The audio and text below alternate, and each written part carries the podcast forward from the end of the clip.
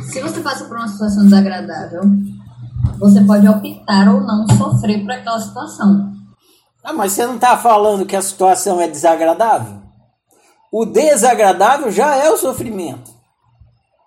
Porque se, se a situação fosse agradável, ela não seria desagradável. É, o sofrimento não a tristeza, é o sofrimento constante, sabe? Isso, eu entendo o que você está dizendo. É por isso que na oficina eu uso duas palavras. Eu uso sofrimento e uso mal viver. Quando, quando você está passando por uma situação desagradável e você lida bem com aquele desagrado, aí você está vivendo bem. Mas você não deixa de sofrer. Você experimenta aquele desagrado e você lida bem com aquele desagrado.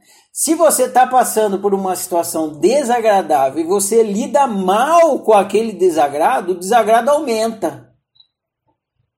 E aí você fica perpetuando aquele desagrado e aquele sofrimento. Então o que acontece?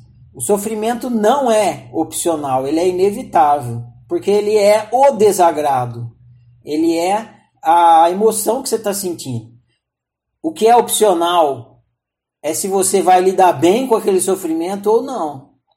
Se você vai viver bem ou vai viver mal. Aí é opcional. O que precisa ficar claro para a gente ir desenrolando isso aí, porque é enrolado para vocês, e está explicadinho no livro lá. É entender que sofrimento é emoção desagradável.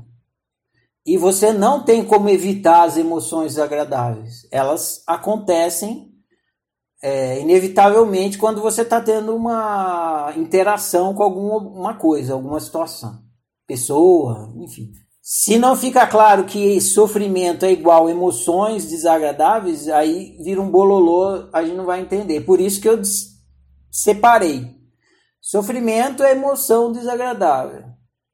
Viver mal é lidar mal com as emoções desagradáveis.